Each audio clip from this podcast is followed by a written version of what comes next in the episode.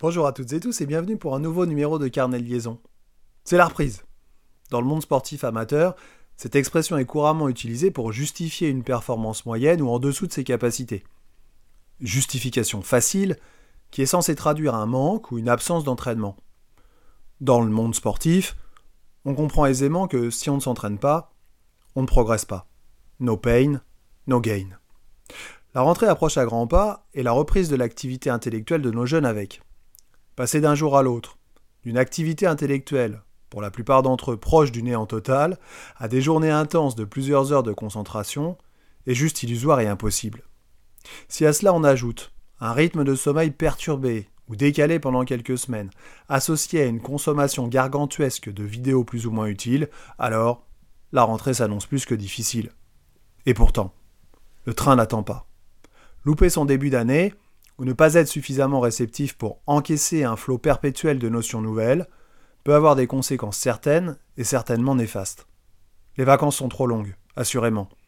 L'absence de concentration et de réflexion qui vont avec également, surtout que la capacité de nos jeunes à oublier ce qu'ils ont effectué à l'école est assez impressionnante. Durant l'année scolaire, deux semaines de vacances nécessitent déjà de reprendre à chaque petite rentrée une grande partie des notions disciplinaires, et même les règles de vie de classe ont été oubliées. Alors de moi, pensez donc.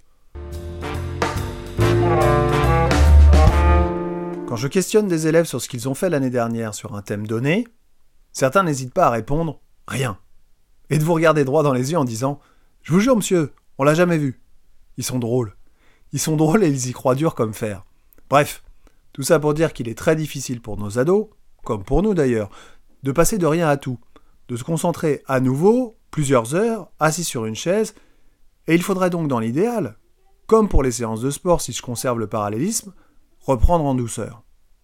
Il n'est évidemment pas question de sacrifier encore quelques jours d'école, qui sont à mon avis déjà trop peu nombreux. Je vous rappelle que les progressions scolaires sont basées sur 30 ou 32 semaines, alors que l'année en compte 52. Mais il serait opportun, utile, nécessaire, indispensable même, que le jeune se remette au travail doucement, tout doucement, tout seul ou accompagné, une ou deux semaines avant la rentrée de septembre. Relire quelques parties de son cours de l'année dernière, regarder quelques tutos, et s'exercer un peu. Un peu davantage chaque jour pour être prêt le jour J, remettre la machine en route, habituer son cerveau à nouveau aux routines mathématiques et scientifiques pour ne pas que la rentrée soit fatale. Parce que pour le corps comme pour l'esprit, le plus dur, c'est la reprise. Si vous aimez cette émission, n'hésitez pas à en parler autour de vous, à mettre 5 étoiles sur votre plateforme préférée ou un petit commentaire, et rejoignez-moi sur Facebook, Twitter ou sur Instagram, Carnet de liaison pod. Je vous dis à bientôt, et d'ici là, portez-vous bien.